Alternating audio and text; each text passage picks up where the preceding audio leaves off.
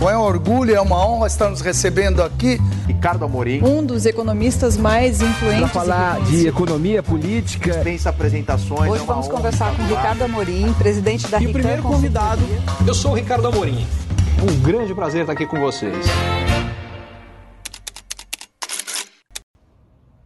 Neste ano, 70 bilhões de reais saíram da caderneta de poupança. É, só no mês de maio foram 12 bilhões de reais que foram sacados da caderneta de poupança. E se a gente é, for verificar, a surpresa é que ainda haja quase que um trilhão de reais na caderneta de poupança. E a explicação é muito simples. A rentabilidade da caderneta de poupança é muito mais baixa do que outras aplicações e, em vários casos, aplicações que têm um risco parecido com o da caderneta de poupança. Então, o que no fundo devia ser surpresa não é o fato de que os recursos estejam saindo. Nesse ano, diga-se de passagem, dada a fórmula de cálculo da rentabilidade da poupança, isso fica ainda maior, porque uh, o diferencial de taxa de juros entre outras alternativas de investimento em renda fixa é muito maior do que em períodos em que a renda fixa no Brasil estava tendo uma rentabilidade muito mais baixa. Então é natural que isso aconteça e vai continuar.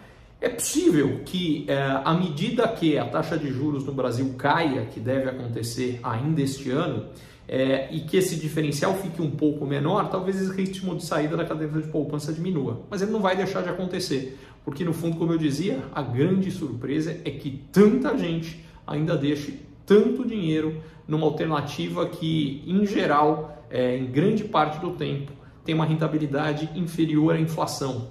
O que significa que quem deixa o dinheiro na caderneta de poupança com grande frequência acaba podendo comprar menos depois do que antes, mesmo tendo um pouco mais de dinheiro.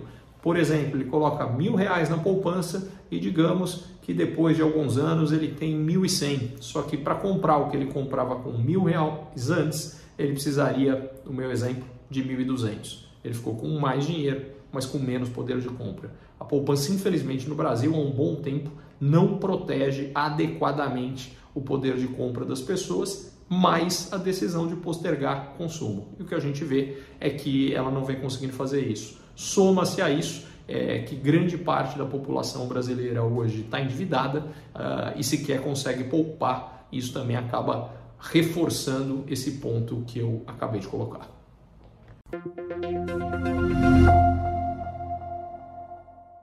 Curtiu esse conteúdo? Assine para receber quando cada um dos próximos for publicado.